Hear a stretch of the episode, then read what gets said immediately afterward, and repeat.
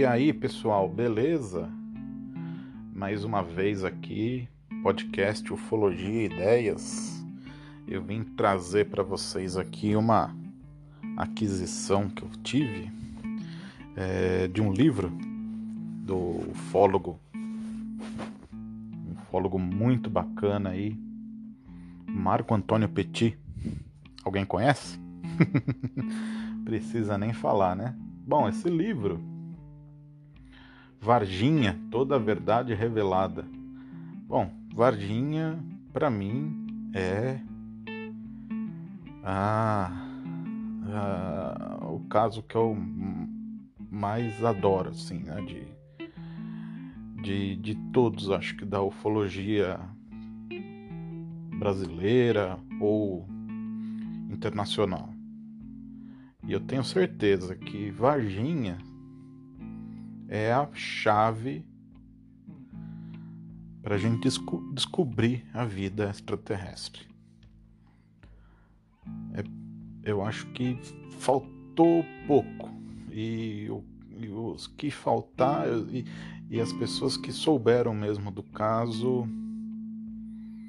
o negócio é tão extraordinário que ou tiveram que se afastar ou não não falam mesmo sobre o assunto. Porque para mim Varginha é a chave da, do, do negócio.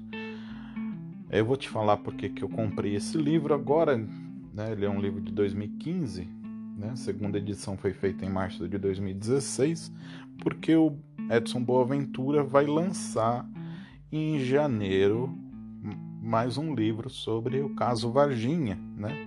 E ele promete grandes revelações, né? Nesse livro. Então eu estou terminando de ler esse, né? Para quando chegar janeiro eu adquirir o, o do Edson Boaventura e, e comparar, né? O que que eles sabiam até a época e agora 25 anos depois, né, que vão cair alguns protocolos aí de segurança, né, do, do governo, o que que vai ser revelado de fato, né? Bom, o livro, ele é um livro grande, cara. É um livro de aproximadamente, aproximadamente não, de 255 páginas muitas fotos de, das, da, das pessoas envolvidas, locais, é, desenhos. Um livro assim, tudo preto e branco, tá? Não tem é, nenhuma foto colorida. Mas é, tem bastante assim visual nele. Quase toda folha que você vira tem foto das pessoas e dos acontecimentos ou dos locais. Né? No final tem o IPM, parte né, do IPM, não tem o IPM completo, porque o IPM completo é gigantesco.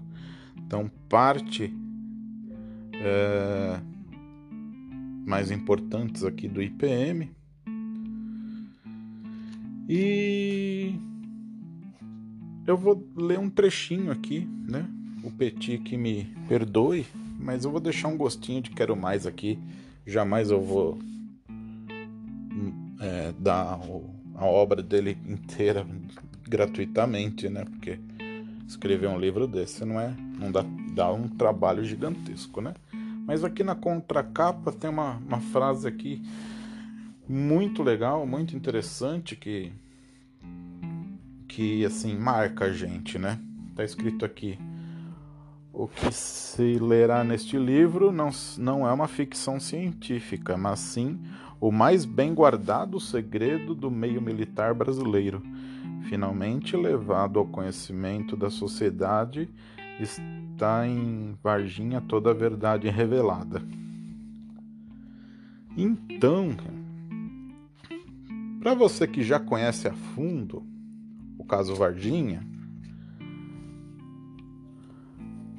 agrega conhecimento também, viu? Agrega, não vou falar que é um mar de, de, de, de informações aqui, né? Porque a gente que já tá meio careca de saber do Carlos Varginha, já.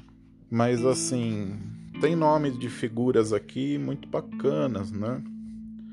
E de pessoas que participaram da, da, da época, né?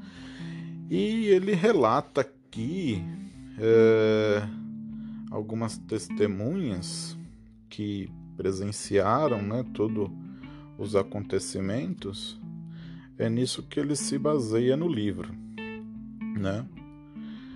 E desde antes da queda até até depois aqui, algum tempo depois, porque Varginha não se é, não se acabou naqueles dias, né? Teve mais de um ano aí de história para contar. E eu vou ler um trechinho aqui para vocês. Muito bacana que vai deixar aí vocês aí com com certeza com com a vontade doida aí. Não tô ganhando nada para divulgar o livro, mas é apenas pela apenas pelo, pelo bem da ufologia mesmo. Então vamos lá. Nova Testemunha Militar, página 107. De início, pôde observar parte de uma das pernas, que tinha cor marrom e apresentava, como na outra testemunha já tinha dizido, descrito, uma espécie de óleo, mas em seguida observou em detalhes a cabeça volumosa da entidade. Quando um dos médicos retirou a cobertura, uma espécie de lona ou plástico, constatou a presença das já mencionadas ondulações na parte superior do crânio. O ser praticamente não tinha nariz, era algo quase imperceptível. Não notou a presença de orelhas, possuía olhos bem grandes, vermelhos e sem pupila. A boca era pequena. Um dos médicos, com auxílio de uma pinça, puxou do seu interior uma espécie de língua fina ou fita, que foi esticada e em seguida soltou e se enrolara e se enrolara a ser deixada livre. Logo em seguida, a caixa voltou a ser fechada e a testemunha não pôde ver mais nada. Forte, hein, meu? Muito forte, cara muito forte mesmo.